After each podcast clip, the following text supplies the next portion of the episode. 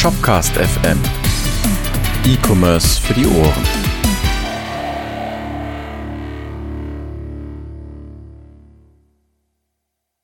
Ja, herzlich willkommen zu einer neuen Shopcast FM Folge. Einer wieder mal außergewöhnlichen Folge. Außergewöhnlich natürlich auch, weil wir einen coolen Gast haben und außergewöhnlich, weil es wieder eine aus der Reihe Folge ist. Nämlich ich bin wieder mal alleine, ohne die beiden Mitbestreiter, Niklas und Markus. Ähm, wir machen ja nämlich eine Interviewfolge und die, die, bisher fällt mir die Ehre, solche Sachen zu machen. Ähm, und mein heutiger Gast ist der Joshua. Joshua, ähm, der äh, ist, den kenne ich persönlich aus dem, beziehungsweise heißt mal, hallo Joshua, das ist doch schön, dass du da bist. ja, moin. Hi. Ähm, genau, ich kenne dich eigentlich aus der Shopware-Community. Äh, ich glaube, ich weiß nicht, ob wir uns dann vielleicht persönlich schon mal getroffen haben. Vielleicht sind wir sind bestimmt da über den Weg bei Community Days gelaufen. Äh, da hat man ja immer mal alle gesehen. Ähm, aber äh, so richtig, so eigentlich ja über die, die äh, üblichen Community-Developer-Kanäle, vorher Gitter, äh, Shopware Gitter-Kanal und jetzt Shopware Slack. Das sieht man und schreibt man sich so mehr oder weniger täglich. Und äh, ansonsten trotzdem magst du dich mal vielleicht auch noch mal kurz vorstellen, ein bisschen was über dich erzählen, wer du bist und was du so machst. Ja, klar. Ähm, also ja, klar, wir äh, kennen uns aus der Shopware Community und daher werden mich vermutlich auch einige ähm, die das hier hören, auch kennen. Ähm, deswegen, ich, ich gehe erstmal ein bisschen weg von dem Shopware-Teil, weil ich vermute mal, dass ich irgendwas mit Shopware zu tun habe und da irgendwie entwickle, äh, ist klar. es könnte sein, dass wir ein bisschen drüber sprechen später, ja. ja. ähm, Genau, also ähm, ja, täglich arbeite ich irgendwie mit Shopware und wenn sich dann die Freizeit so die nach dem Feierabend ergibt, dann bin ich eigentlich recht gerne äh, in Videospielen unterwegs. Mhm. Das wäre dann in meinem Fall sehr viel Counter-Strike oder noch Warcraft 3. Da kann man noch, noch ein paar Fun-Maps spielen, auch nach dem äh, Rework mit ähm, ähm, von Warcraft 3 lässt sich immer noch ganz gut spielen, da sind auch noch viele Leute online. Ähm, bin ich ein großer Freund von. Ja. Ansonsten bin ich äh, im Freundeskreis auch eher dafür bekannt, äh, gerne mal Geschmäcker zu kombinieren. Mhm. Äh, einerseits äh, Geschmäcker im Sinne von Musik. Okay. Das heißt, es gibt echt wenig, was ich ähm, höre, ich sage jetzt mal so, Schlager fällt raus, Extremecore fällt raus, was halt noch mal mehr BPM sind als bei ähm, Hard Bass zum Beispiel. Ja. Und ähm, andererseits auch beim Essen. Ja. Ich, ich, höre gerne immer mal wieder, i, das kann man kombinieren. Also Klassik, also ähm, das, was am häufigsten zitiert wird, dass ich auf einem Brioche-Brötchen mal so ein Monte ausgestrichen habe. Nicht und schlecht und dann aber noch Lachs mit Pesto draufgelegt habe. äh, das war dann ein bisschen verwirrend. Aber äh, so ein paar Empfehlungen, die ich halt verteilen kann, ist Grünkohl und Chili con Carne. Ist eine super Kombination. Echt? Das kann man einmal schön, ja, kann man einmal schön durchmixen, behält immer noch so eine Konsist äh, noch so eine festere Konsistenz, halt wie so ein Grünkohl das halt hat. Äh, dabei, aber du hast halt noch so eine tomatige Note damit drin. Ne? Interessant. Ähm, also da ich, ich hoffe, das gibt schon mal so einen kleinen Eindruck, was ich so alles mal ausprobiere. Ja, also ich, ich will dazu ergänzen, dass du mit einem absoluten Nicht-Koch sprichst. Ähm, meine höchste kulinarische Kunst ist es ein, in ein Rührei. Und da bin ich immer stolz drauf, wenn ich das schaffe. Von daher, ich bin da sehr stark beeindruckt. ja, aber nicht, schlecht, nicht schlecht. Ja, cool. Also du bist auf jeden Fall, wie man so raushört, sehr diversifiziert, was die, deine Hobbys und deiner Freizeit angeht. Ähm, aber dann gehen wir dann zu deinem, zum eigentlichen Thema, und zwar eigentlich Shopware an sich, aber Basis von Shopware ist ja auch irgendwo das Programmieren. Also wann bist du denn eigentlich zum ersten Mal zum, mit Berührung mit Programmieren gekommen, in Berührung mit Programmieren? Das müsste jetzt 13 Jahre, glaube ich, her sein. Oh. Vielleicht auch 12. Krass. Äh, ja, ähm, das hat damit begonnen, ähm, dass ich ein. Äh, nur also, warum ich krass sage, ich meine, du bist noch relativ jung, wenn ich mich nicht täusche, oder? So, äh, ja. Aus meiner Perspektive mit meinen 40. ja, so gesehen schon. Äh, ich habe äh, kürzlich die 25 geknackt. Mhm. Ähm, was bedeutet, dass ich ungefähr zur aktuellen Halbzeit, mhm. äh, beziehungsweise Halbwertszeit so rum, äh, angefangen habe zu programmieren, mindestens jedenfalls schon mal reingeschaut habe. Ja. Äh, das hat, das hat begonnen, ähm, dass ich ein Videospiel gespielt habe, was multiplayerfähig war. Und da gab es sicherlich so einen oder anderen Gegenspieler, der äh, da vielleicht zusätzliche Software eingesetzt hat. Ah, die Bösen. Das hat, ja, genau. Und mhm. das hat, das hat mich so ein bisschen verärgert und ähm, da dachte ich mir, Mensch, wenn die das machen, dann kann ich das ja auch machen, dann ist das ja kein Problem. So. Und hier wirst du ja anscheinend auch nicht gebannt. Ja. Ähm, aber man hört so irgendwie aus dem Freundeskreis, ja, wenn du da irgendwas runterlädst, dann, dann ist dein äh, Computer verseucht und das ganz schwieriges Thema. Mhm. Da dachte ich, naja gut, wenn du den selber machst, dann kann das, dann kannst du nichts kaputt gehen. Stimmt, das ist, das, das ist ein Argument, ja. So, und dann habe ich halt mich äh, über, äh, darüber informiert, dann findet man auch Quellcode und dann habe ich, was ich zuerst nicht wusste, habe ich VB6-Code gefunden. Oh, okay. Ähm, das ist schon momentär. Mhm. Ähm, aber was du zu dem Zeitpunkt nur kostenlos herunterladen konntest, war Visual Studio 2008 war es, glaube ich. Ja, okay. Und das kann nur .NET. Ja. Das heißt, man kopiert diesen ganzen Code da rein und versteht nicht, warum es nicht funktioniert oder warum nichts passiert. Und ähm, ich habe natürlich zu dem Zeitpunkt noch nicht verstanden, was eine DLL-Injection ist oder was es mhm. bedeutet, mhm. den Grafikkartenkontext irgendwie so zu manipulieren, dass ich irgendwelche Umrandungen kriege oder so.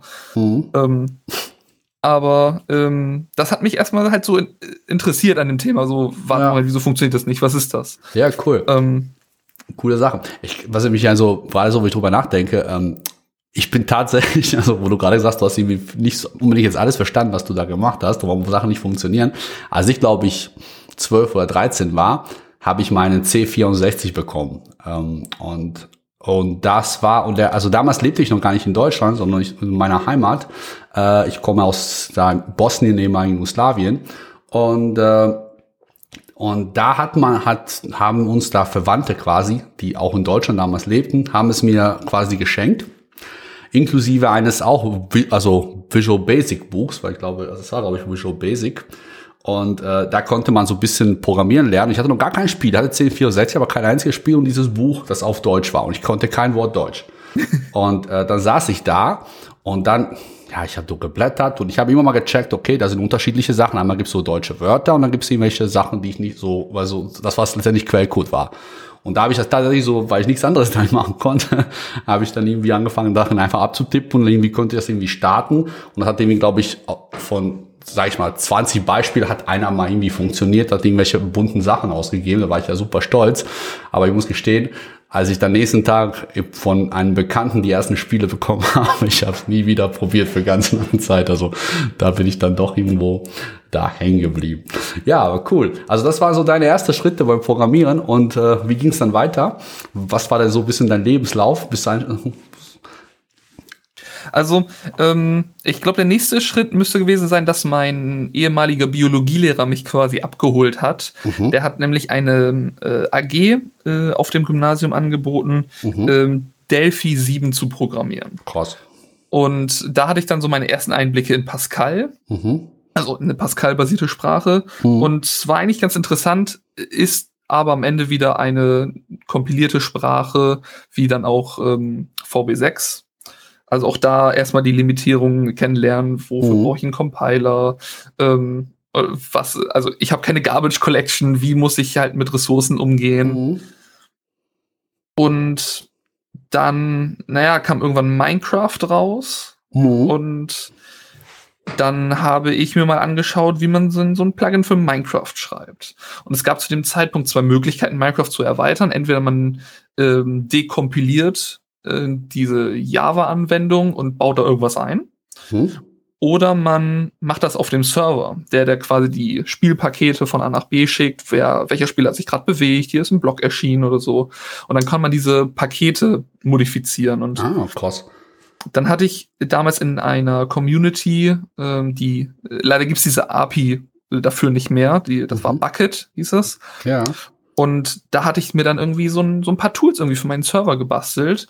Ähm, also ich hatte jetzt nicht irgendwie so eine mega Community, aber äh, man hat irgendwie mit so ein paar Leuten gespielt und dann so, ja. hey, wäre doch voll cool, wenn wir das und das machen können. Und dann ähm, hatte ich mal so ein bisschen rumgebastelt und dazu findet man auch noch Forenbeiträge im Internet und YouTube-Videos, wo ich diese Sachen vorgestellt habe. und ähm, das müsste noch entweder während oder vor meinem Stimmbruch gewesen sein. cool. ähm, Fühl dich auf jeden Fall frei, die Links uns mal später zu schicken, wenn du magst. Da können wir die gerne mal verlinken, wenn das Ja, das äh, kann ich sicherlich, äh, äh, können wir sicherlich in dieser Folge irgendwie verknüpfen. Ja, cool. Okay. Und wann wurde es ernst bei dir mit Programmieren?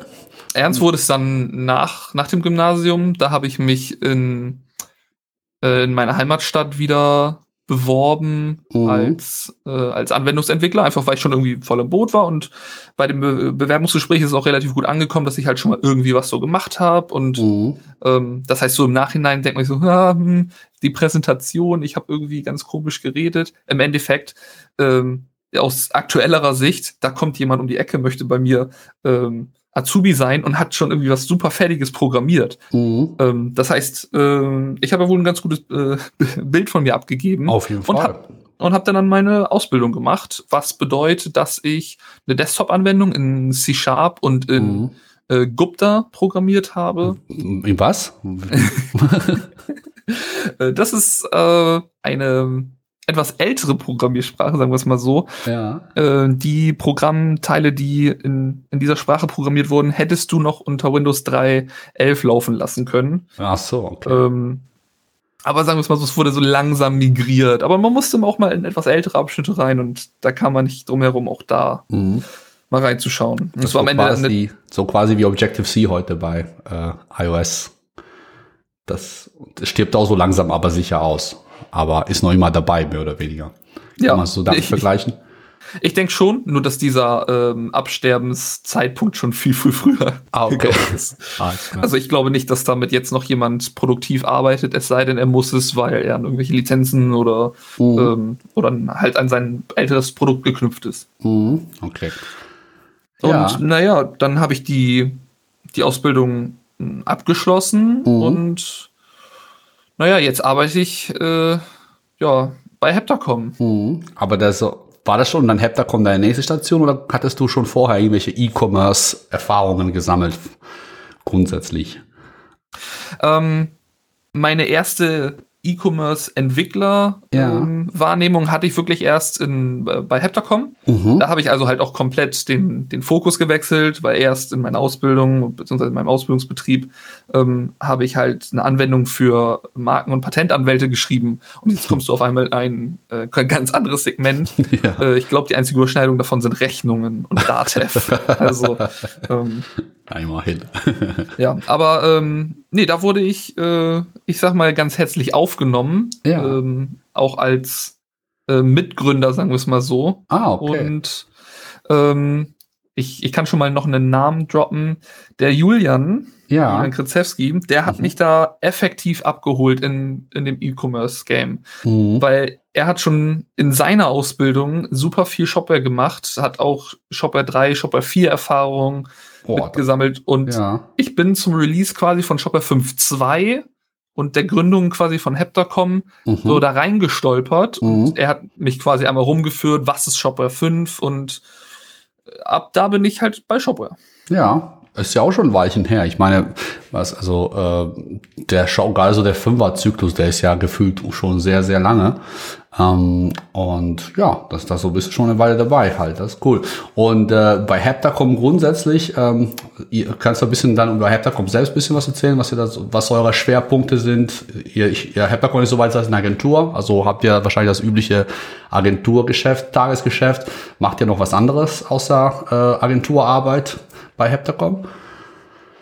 Also grundsätzlich haben wir mh, hm, was du vermutlich mit äh, äh, alltägliche Agenturarbeit meinst, quasi Wartungsverträge mit unseren Kunden, mhm. weil wir im Vorhinein ein Projekt mit denen zusammen umgesetzt haben. Mhm. Also die haben gesagt, wir möchten jetzt Shopware benutzen mhm. ähm, und könnt ihr das mit uns machen? Dann machen wir das mit denen und mhm. es fallen immer mal wieder Sachen an, weil es mhm. gibt eine neue Idee, die der Shop vielleicht haben sollte oder irgendwas funktioniert nicht, wie jemand das erwartet hat und dann, ne, das ist ja. das Agenturleben. Immer nach und nach irgendwo noch mal ein bisschen was schrauben. Ja, genau, verstehe. Und ja, ähm, genau, unser, unser Hauptzweig ist quasi unsere Projektarbeit. Mhm. Ähm, und da ist der Schwerpunkt eher B2B-Bereiche und also B2B-Geschäfte und irgendwelche Systeme miteinander verbinden.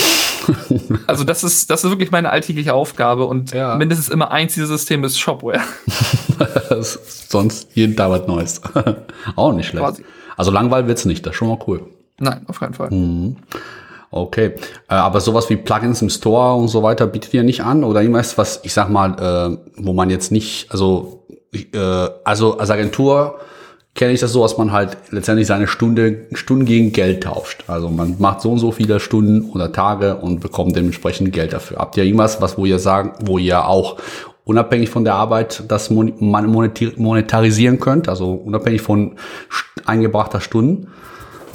Also wir haben das mal versucht ähm, mit einem Plugin für Shopper 5. Mhm. Ähm, das war für äh, eine Kompatibilität quasi für Google AMP. Das, ah, ja. Das ist für uns eigentlich ein eigentlich ganz super Tool gewesen und wir sind auch mit der Umsetzung relativ zufrieden. Ähm, war dann nur noch nicht irgendwie so der Kicker. Irgendwie wollten das nicht so viele haben oder das hat zu viele Probleme bereitet mit ganz vielen Anpassungen. Mhm. Für Leute, die äh, Google AMP nicht kennen, das ist quasi ein, ein Regelwerk und eine Bibliothek, so eine Kombination, dass man seine Seite auf quasi nur den Inhalt reduziert, sie dafür aber auch sehr schnell ausgeliefert werden kann. Und das ist äh, ein, ein schwieriger Mittelweg äh, zu finden da bei Anpassungen im Shop. Mhm. Naja, und dann haben wir noch zwei, zwei kostenlose Plugins, die die, glaube ich, noch relativ aktiv sind. Das ist einmal ähm, Google Recapture für das Shopper 5 Backend mhm. ähm, und einmal für das Shop, für die Shopper 6 Administration eine Login-Maske, mit der man sich dann auch mit zum Beispiel seinem Jira-Account oder seinem Microsoft-Konto in der Shopware-Administration anmelden kann. Ja, das, halt, das, das klingt abgefahren. Ja, das ist halt super nützlich für uns, einfach weil wir so viele Kunden haben und du musst für jeden Mitarbeiter eigentlich überall ein Konto führen, ja. dass der sich halt überall anmelden kann. Aber wenn wir schon eine zentrale Kontoverwaltung haben, warum können wir die nicht nutzen? Ja, klar. Und das hat dazu geführt, dass wir ja, sowas gebaut haben. Ja. Und das ist öffentlich im Netz, beziehungsweise im Community Store kann man sich das kostenlos runterladen. Ja. Und das auch bei sich einsetzen. So, so. Alles klar. Gucken wir guck, guck ich mir auf jeden Fall mal an. Also das könnte ich vielleicht auch mal irgendwie gebrauchen. Also irgendwie, also jeder hat heute fast schon mindestens Teams, auch aufgrund der aktuellen Situation. Und äh, das könnte sicherlich nützlich sein. Ja. Zu der Frage, wie wir jetzt aber, also ich habe jetzt natürlich nur kostenlose Lösungen irgendwie aufgezählt. Mhm. Ähm, wie wir jetzt unser Geld verdienen. Mhm. Klar, erstmal hauptsächlich Projektarbeit. Wir arbeiten aber nebenbei an einem, naja, einem neuen Produkt, sag ich jetzt mal. Das wird so 50-50 sein. Auch eine kostenlose Lösung und ja, schon eine gekaufte, so einen gekauften Teil. Ja. Ähm, aber da, da sind wir noch nicht ganz, nicht ganz draußen. Äh, wir haben schon eine Doku dazu, zu, äh, also das Produkt heißt Hepta Connect. Ah, aber okay. da, aber eigentlich haben wir erstmal nur eine Doku. Äh, ja. Da kann man eigentlich schon reinschauen, aber da, da, müssen wir noch ein bisschen was schrauben, sagen wir mal so. Okay. Ja, eigentlich, also ich meine, wir müssen ja nicht so tun, als ob wir zufällig darauf kommen. Eins ist ja unser Hauptthema heute. Äh, damit wollen wir uns auch so ein bisschen auseinandersetzen.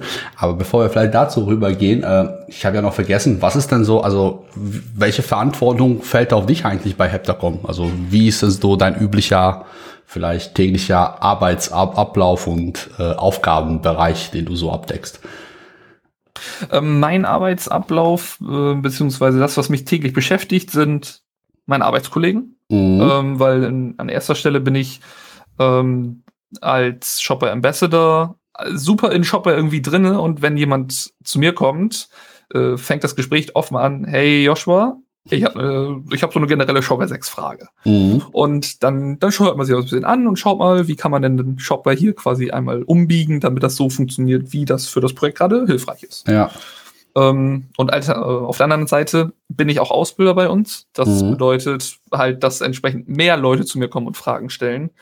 Und wenn ich dann äh, quasi die andere Hälfte des Tages, ich sage mal, meine Ruhe habe. ich wollte gerade äh, sagen, wann, wann, findet, wann ist diese andere Hälfte überhaupt dann?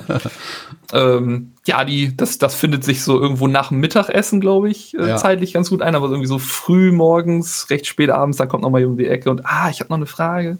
Mhm. Ähm, Nee, und der andere Teil ist halt, äh, dass ich an unseren Projekten entsprechend arbeite und da bin ich hauptsächlich äh, dabei, ja, Daten von A nach B zu schieben. Mhm. Ähm, ja, beziehungsweise dafür zu sorgen, dass das automatisch passiert. Ich ja. will natürlich nicht irgendwie händisch irgendwas ab. Ja, ja, da passt auch zu, zu, dem eigentlichen Thema von heute. Also, weil ich würde jetzt spontan sagen, Connect, Hepta Connect klingt irgendwie auch nach irgendwas, was Daten von A nach B verschieben könnte.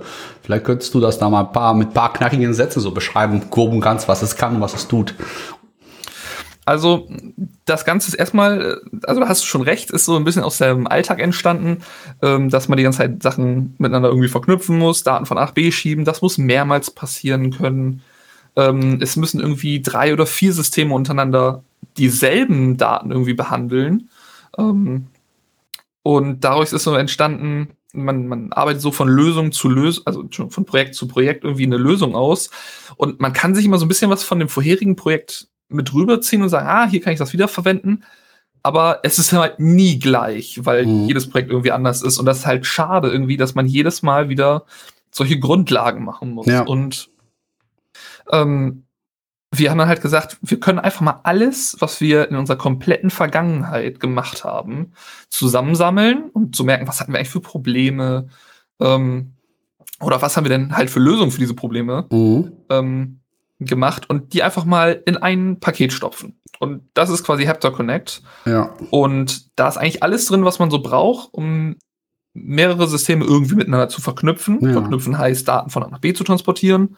Und das halt äh, so einfach wie möglich zu gestalten für die Leute, die am Ende die Sachen miteinander verknüpfen müssen. Mhm. Ähm, heißt okay. also, ähm, dass alles, alles an Tools irgendwie möglichst schon bereitgestellt wird und dass der, dass die Arbeit ein also zum Beispiel eine, eine zusätzliche API oder, ein, oder den lokalen Shop, der irgendwie hier ähm, mit im Projekt drin ist, mhm. ähm, dem mit neuen Informationen zu versorgen, dass mhm. das so einfach wie möglich gehalten wird. Ja, okay.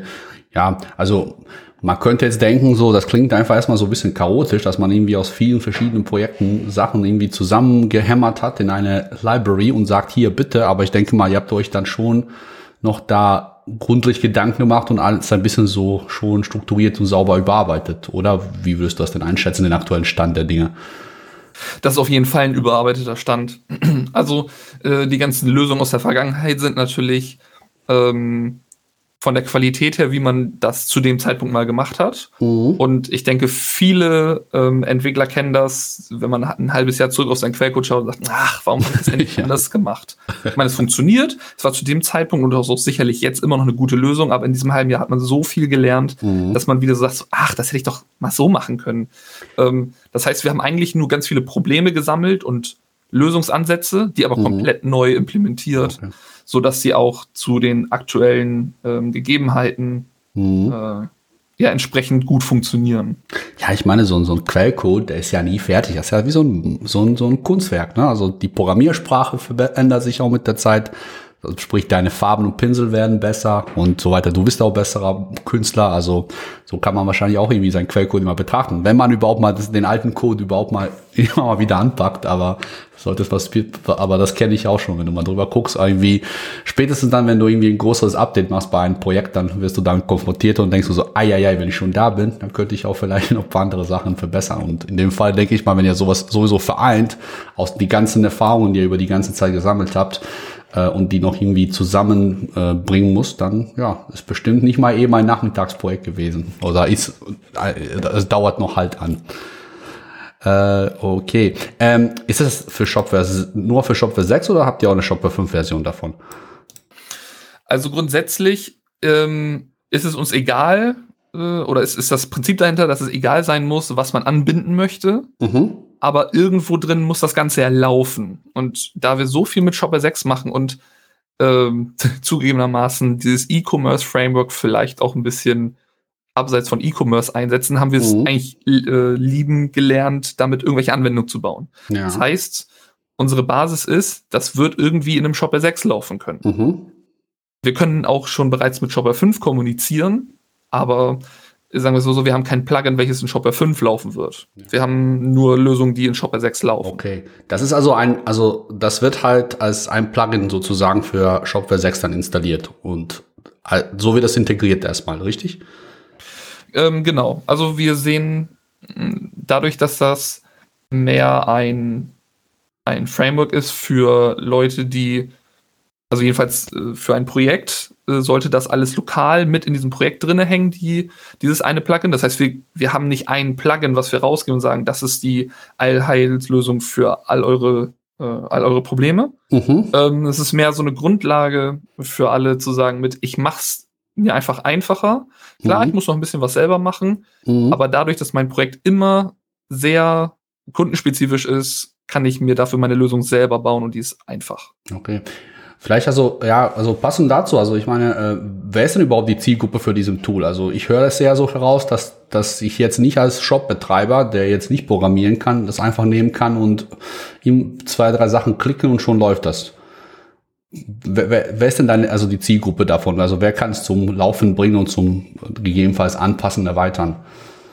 Also die Zielgruppe grundsätzlich hast du zwar schon angerissen, dass so ein Shop-Betreiber jetzt nicht so ganz die Zielgruppe ist, aber die sind, sag ich mal, wenn man noch eine Ecke weitergeht, sind die auf jeden Fall die Zielgruppe. Mhm. Aber ähm, wenn man daran geht, initial ist das erstmal für Entwickler von Agenturen und mhm. ähm, die halt für ihre Kunden irgendeine Lösung schaffen müssen. Mhm.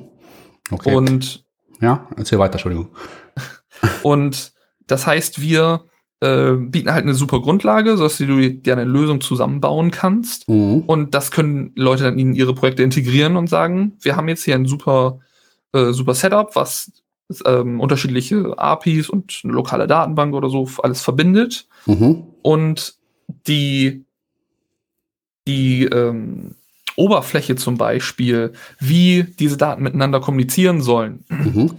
werden so eine Oberfläche wird von uns geliefert. Mhm. Das heißt, äh, so grundsätzlich hat so ein Shopbetreiber schon was davon, weil wir eine Konfigurationsoberfläche gleich mitbringen, ähm, die die Agentur ähm, des, des Kunden dann nicht erst noch bauen muss, zum mhm. Beispiel.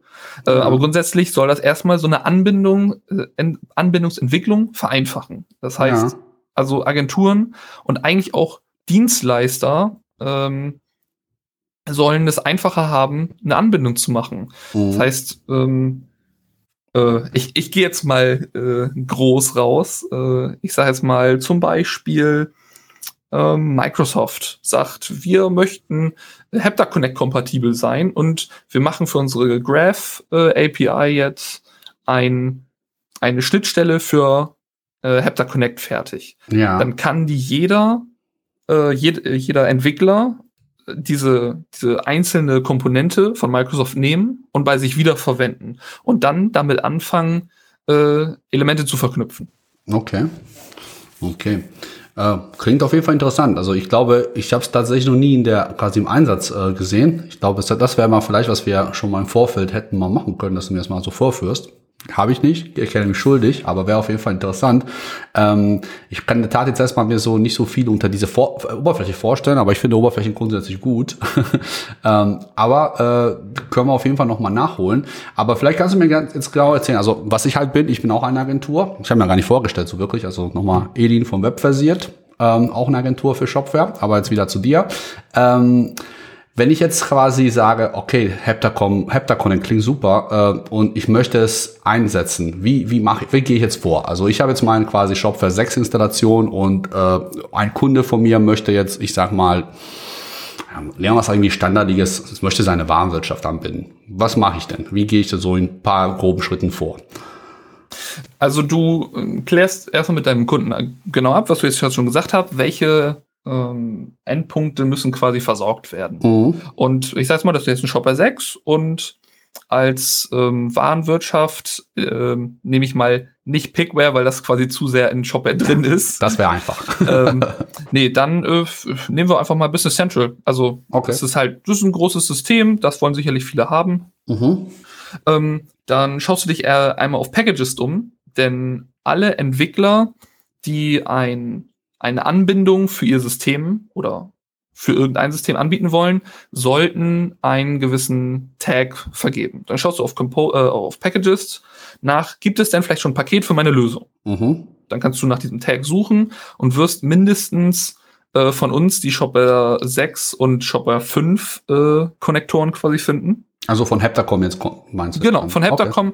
Okay. Äh, also wir haben ähm, ähm, auf der auf der Roadmap, dass wir Shopware 5 und Shopware 6 erstmal so in den Grundzügen unterstützen. Mhm. Ähm, und dann wirst du vielleicht äh, auch etwas finden für Business Central. Mhm. Wenn nicht, dann kommt jetzt der Teil, wie man da vorgeht. Mhm. Ähm, man wird, äh, wir werden auch Partner haben, also wir haben schon Partner, sagen wir es mal so, mhm. ähm, mit denen wir solche Anbindungen entwickeln, damit diese quasi Plug and Play zu finden sind und dann sagen kann, oh cool, das ist schon fertig, dann hole ich mir das. Ja. Ähm, und wenn du jetzt etwas selber entwickeln musst, weil du sagst, ach, schade, das gibt's ja gar nicht, ähm, dann wirst du dir sehr wahrscheinlich das Heptaconnect SDK installieren. Okay. Äh, nur kurz äh, dazwischen gefragt, ähm, also diese Konnektoren, die sind jetzt dann basierend auf Heptaconnect Connect oder sind die äh, unabhängig davon jetzt? Die also so ein, so ein Connector hat eine Grundlage von uns. Wir haben ein, ein Basispaket, worauf alle Konnektoren aufbauen müssen. Mhm. Die sind, dieses Basispaket ist aber so gestaltet, dass wir, ähm, ich glaube, aktuell haben wir nur PHP 7.4 als Abhängigkeit, ja. ähm, weil wir versuchen wollen, dass es so universell einsetzbar ist, dass es egal ist, ob es ein Shopware 6 ist, später, wenn Shopware 5 zum Beispiel auch unter äh, PHP 7.4 super läuft, was ja mit äh, 5.7 der Fall sein sollte, wäre ganz theoretisch auch möglich, das in Shopware 5 laufen zu lassen oder in Laravel oder eine andere Symphony-Anwendung. Ja. Wenn jemand mutig ist, vielleicht auch in WordPress. ähm, ausschließen möchten wir es nicht. Ja, klar. So. Ähm, insofern bringen die bringen wir über dieses Basispaket erstmal nur ganz viel Tooling mit. Mhm. Ähm, und das war es erstmal. Okay. Mhm.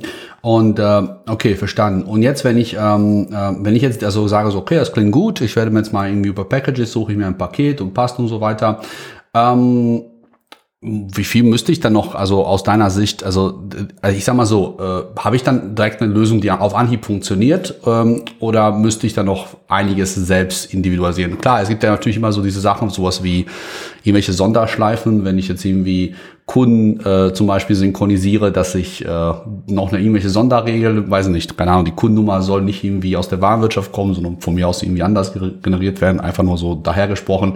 Ja. Ähm, das würde ich dann, das wären, wären das nur die einzigen äh, Ergänzungen, die ich machen müsste? Und wenn ja, ist das dann einfach zu machen oder muss ich trotzdem, äh, also selbst wenn es auf Anhieb passt, noch trotzdem einiges dann noch selbst machen? Wie schätzt du das denn ein?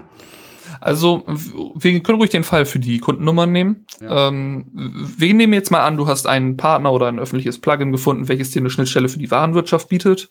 Mhm. Ähm, und hast quasi alle Schnittstellen hast einen Connector dafür gefunden.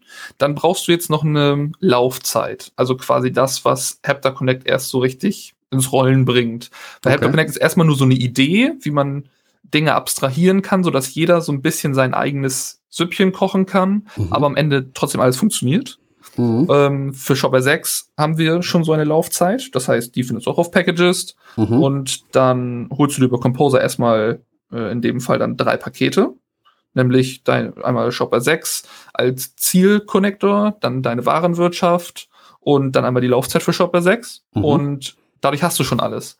Weil in dieser Laufzeit ist die Konfigurationsoberfläche drin, die, die ganze Logik, ähm, wie die Abläufe intern sind und dann kannst du eigentlich loslegen mit Konfiguration. Und Konfiguration okay. wird in dem Fall sein, du sagst, okay, ich habe jetzt in meiner Warenwirtschaft Produkte, die müssen mhm. in den Shop.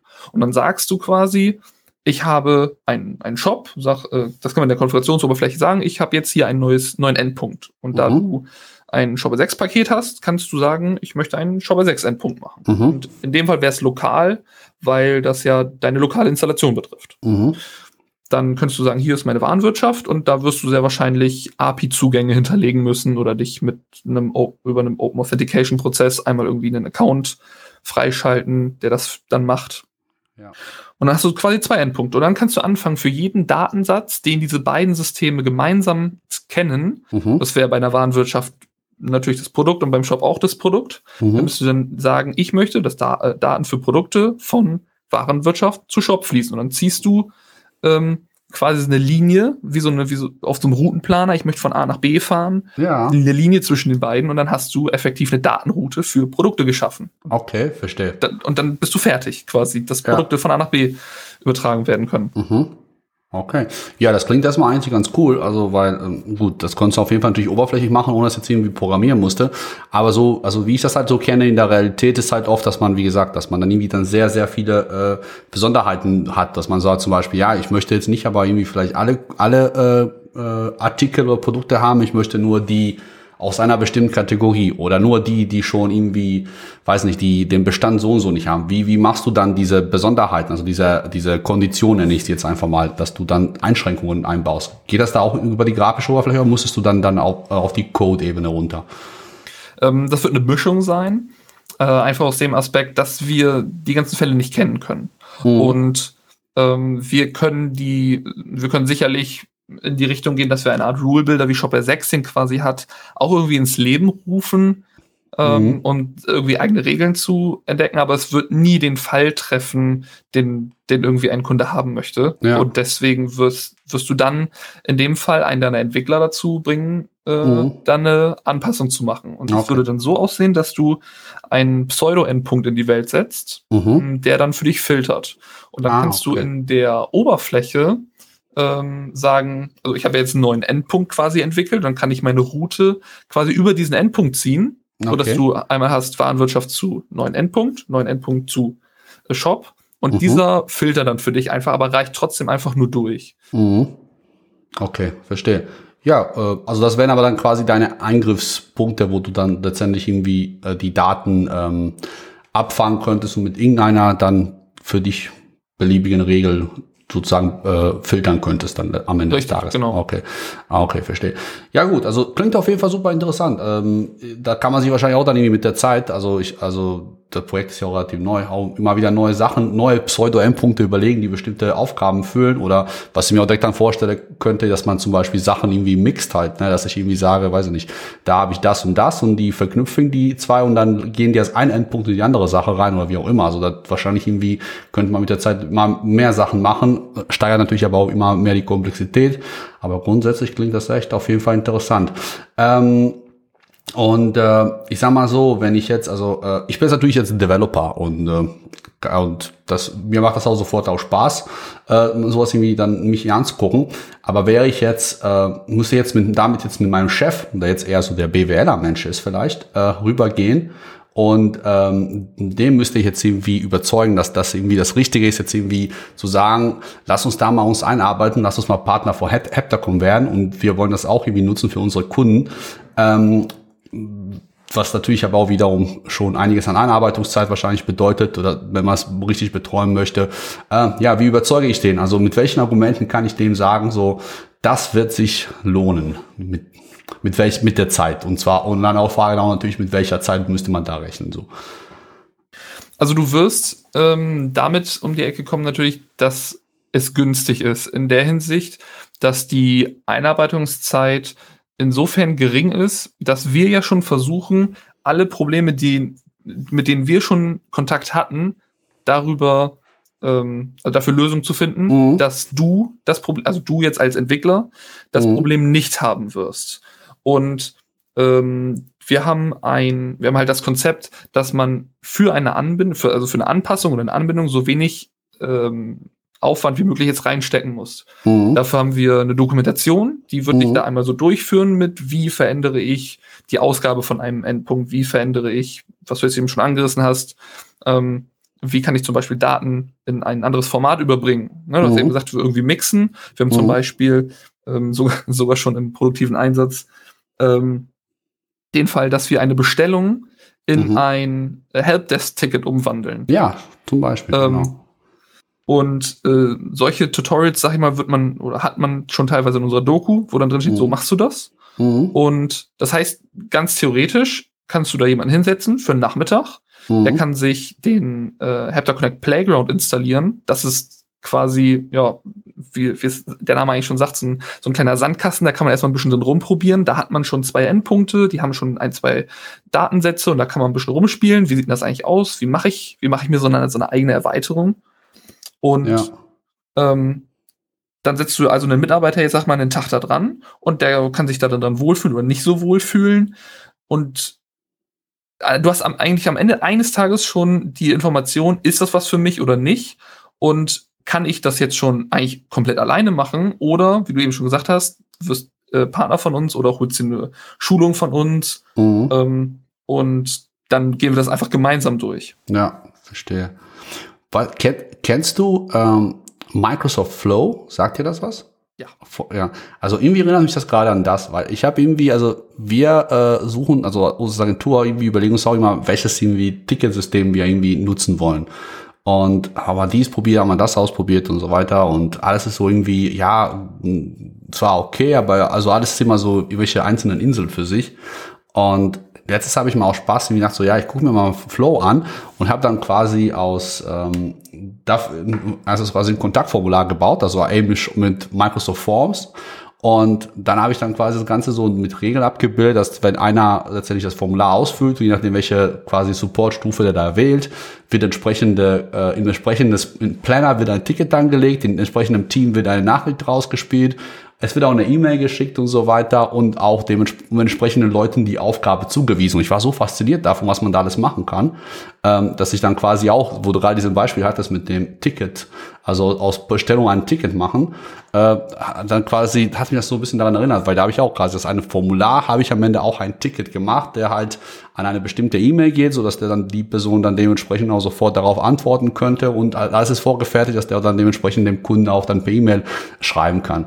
Und äh, irgendwie äh, kann man, also kann man sich diese Oberfläche dann dementsprechend auch so ähnlich vorstellen. Also äh, natürlich jetzt irgendwie, weiß nicht, also ich will jetzt mal, also ich weiß nicht, ich kenne jetzt so Oberfläche von euch nicht, die von natürlich von Microsoft, das ist, die ist schon für richtig cool halt so. Äh, aber ich, äh, wie, wie kann man sich so von der, kann man sich so in der Art auch dann vorstellen, dass es auch so aufgebaut ist? Weil was die natürlich auch da haben, ist ja eben diese ganzen Logiken. Du kannst auch tatsächlich sowas wie, du kannst da tatsächlich komplett programmieren. Du kannst auch wirklich sowas wie Schleifen machen und äh, Abzweigungen und dann werden diese Abzweigungen wieder zusammengeführt, wenn bestimmte bestimmte Sachen stattfinden, so ein Kram. Also das war irgendwie total abgefahren. Also wo ich dachte so, ey, irgendwie, man könnte auch sogar da Variablen definieren, dass du sagst irgendwie, da ist eine Variable, die kannst du im Laufe des, des Ablaufs in was anderes setzen und da habe ich da immer so zum Beispiel irgendwelche Links zu irgendwelchen Sachen zwischengespeichert, da wurde dann je nachdem, wo Abzweigung war, dann irgendwie anders gesetzt, damit die halt später in der E-Mail wieder richtig rausgeht und solche Sachen. Also ich fand es echt so, da hatte ich so, so ein Hauch das Gefühl, hey, immer mal kommt die Zeit, da muss man fast gar nicht mehr programmieren, sondern man kann das alles schon so ein bisschen selbst dann zusammensetzen.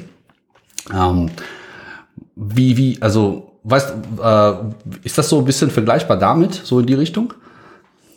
Also, du wirst eine ähnliche Oberfläche in der Hinsicht haben, dass du sagen kannst, ey, ich möchte jetzt hier quasi meinen eigenen Flow definieren. Was ich mhm. schon sagte, ich kann meine eigenen Daten, also ich kann für jeden Datensatztypen entscheiden, mit was soll er verknüpft werden.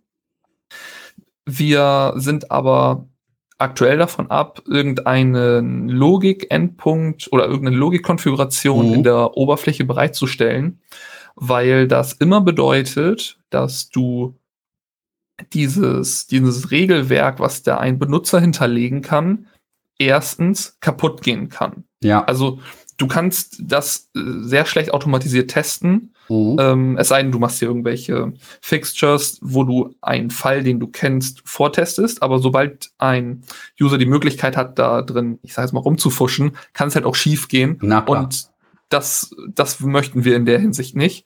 Ja. Und zweitens ähm, hat äh, hat es den Nachteil, dass es langsam ist, weil es wieder bedeutet, ich muss einen, einen Regelsatz oder, oder einen, einen, Ablauf von der Datenbank laden und ich muss ihn jetzt nicht nur folgen, so wie wir das machen, dass wir sagen, wir kriegen einen Datensatz, der muss mhm. hier hin, okay, dann, dann folgen wir quasi diesem Weg, sondern wir müssen ihn auch anfangen zu interpretieren. Dann geht mhm. das also in, so ein Gedankengang wie, wir machen eine, so eine Art Scripting-Language, es mhm. muss jetzt nicht zwingend eine Programmiersprache sein, aber äh, sie wird so ähnlich funktionieren. Wir haben irgendwelche Token, die wir abarbeiten müssen und dann werden wir eventuell in einen anderen Branch reingehen.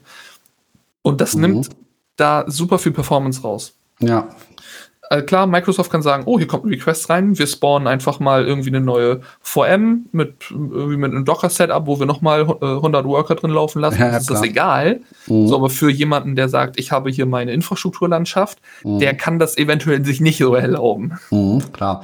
Naja, also, also das ist auch schon, also ich, ich war einfach nur so beeindruckt, also als ich mir das anguckt, aber vor allem, wo du gerade so von Testing sprichst, ne? also was da auch also lustig war, du also ich habe ja natürlich zu testen erstmal selbst mal ein Formular ausgefüllt und guck, was passiert dann so. Bis ich immer mal so rechts in der Ecke entdeckt habe, Testläufe machen. Und der hat sich dann tatsächlich das, was ich manuell gemacht habe, hat er sich quasi gemerkt und dann kannst du das irgendwie so simulieren und das auch irgendwie dann siehst du diesen Ablauf und zeigt dir einfach, wo lang der läuft und solche Sachen. Also das fand ich echt total abgefahren, wo ich mir, also da hatte ich schon irgendwie fast mehr Spaß, irgendwie da mit dem was zu machen, als mich irgendwie so mit Programmieren zu setzen, weil da hast du einfach nicht solche schöne Übersicht dann, was du alles in deinem Quellcode passiert. Also weil du siehst einfach die ganze Pfade und Wege, wo sich denn dein quasi Workflow gerade befindet, welcher Entscheidungsknoten kommt da an und dann wo biegt er denn ab und was ist denn durchgelaufen, was nicht halt. Natürlich ist so Programmierung dann doch komplexer, aber für diese einzelne ähm, kleinere Sachen fand ich das echt irgendwie abgefahren.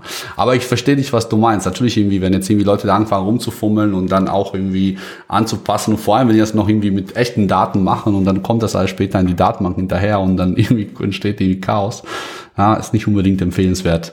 Ähm, dass man dann zu viel halt irgendwie machen kann, außer, äh, genau, also, also außer, die, sagen wir so, jemand, der sich damit richtig auskennt, dass dann dementsprechend die Erweiterung dann programmiert halt und diese und über die Filter, wie du die beschrieben hast, auch mal setzt. Ja, äh, okay. Äh, aber was ich halt noch irgendwie, was in der Recherche, also in der Vorbereitung für der Folge eingefallen ist, also wir haben natürlich auch mit Shopware 6 auch schon ein Migrationstool. Das ist halt so ein bisschen äh, eher anders und hatte einen schon eng eingeschränkten, also eher einen engen Fokus. Da geht es tatsächlich, dass du für ein, ein bestimmtes System laufend Daten in Shopware reinmigrieren kannst. Einfach mal, um äh, die äh, deinen echt richtigen Zeitpunkt abzuwarten, wann du zu Shopware 6 wechselst. Ähm, ist das was, womit du dein quasi Tool auch äh, vergleichen möchtest und würdest? Oder wie siehst du denn äh, den Bedarf quasi zusätzlich zu diesem Migrationstool von eurem Tool jetzt wiederum? Also initial, bevor ich diese äh, Frage das erste Mal gelesen habe, habe ich mich gar nicht damit identifiziert, irgendwie zu sagen, äh, wir sind ja eigentlich ein Migrationstool auch irgendwie.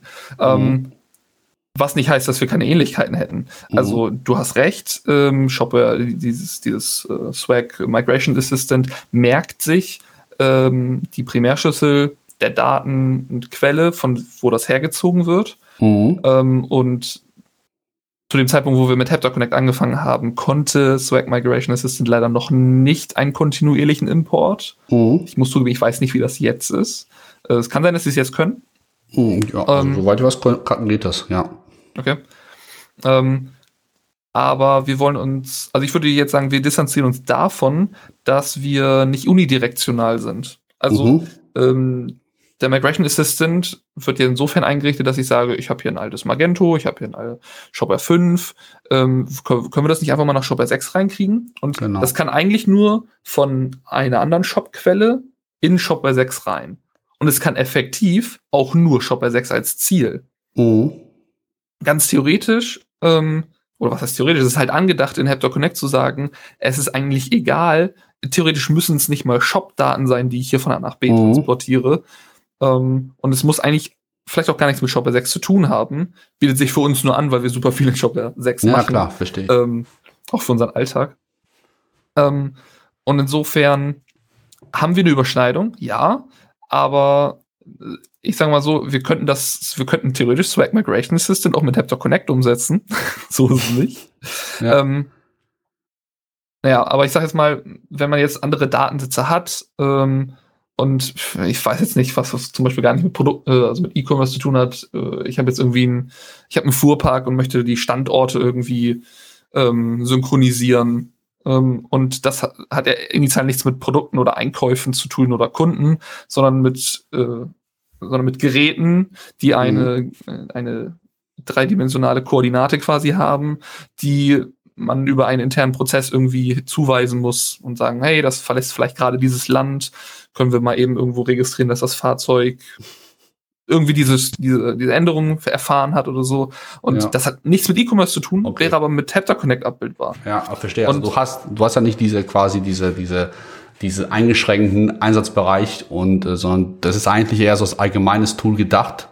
Äh, vorausgesetzt natürlich die entsprechenden Konnektoren und so weiter werden dann äh, bereitgestellt und von den jeweiligen Syst beteiligten Systemen an sich.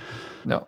Ähm, ja. Heißt aber nicht, dass wir uns nicht von solchen Systemen haben inspirieren lassen. Also Mhm. äh, ganz klar, äh, der, der Migration Assistant ist super nice in der Einrichtung Mhm. ähm, und hat auch eine tolle Oberfläche, dass man irgendwie sehen kann, ah, so weit bin ich und hier passiert irgendwas im Hintergrund. Und ganz wichtig, äh, es gibt ja Anleitungen dazu, wie kann ich mein Shopware 6 Plugin ähm, quasi kompatibel damit machen, damit ich auch meine alten Shopware 5 Daten importieren kann. Ja. Das ist zum Beispiel ein wichtiger Aspekt, wo wir gesagt haben, es gibt eine Anleitung, wie man so etwas erweitern kann. Und sowas Mhm. müssen wir auch haben. Wir müssen irgendwie äh, Leute abholen können und sagen, hier, so, so geht das, so ist es Mhm. einfach. Und damit, so habt ihr die wenigsten Probleme. Ja. Und Verstehe. wir haben auch, wie du eben schon gesagt hast, Microsoft ähm, Flow äh, uns angeschaut und äh, auch zum Beispiel IFTTT oder ich, äh, es gibt Mhm. glaube ich N8N, glaube ich, gibt's auch, heißt das glaube ich, oder N9N, Das kenn weiß ich gar nicht, nicht, nicht, okay. welche Nummer das ist. Ja. Ähm, aber diese ganzen Tools haben eigentlich nur gemeinsam, dass du ein, eine Quelle definierst Mhm. und ähm, noch eine, ein, ein Filter oder eine Veränderung Mhm. ähm, darin irgendwie definierst Mhm. und dann ein Ziel hast. ja. Insofern, ja, sowas können wir auch. Und insofern sind wir nichts Besonderes, außer dass wir uns quasi selbst hosten können. Also du kannst selber entscheiden, wo deine Software da läuft. ja. Der entscheidende äh, Punkt ist aber, wir wissen, was wir transportiert haben. Weil wir den Grundgedanken haben, ein Datensatz kann in mehreren Systemen parallel existieren. Wenn du jetzt in IFTTT sagst, ich habe jetzt hier zum Beispiel meinen äh, mein Shopware 5 RSS-Feed und lass mich informieren, was da die aktuellsten Releases sind und er soll mir jetzt eine Mail irgendwo hinschicken, Slack zum Mhm. Beispiel. Ja. Ähm, dann kann ich das alles einrichten und das ist dann, das läuft dann einmal ab. Der RSS-Feed hat sich geändert, es kommt eine Nachricht in meinem Messaging-Tool und das war's. Ja. Ich werde nie wieder wissen, dass es diesen Datensatz jemals durch IFTTT bis nach Slack zum Beispiel geschafft hat.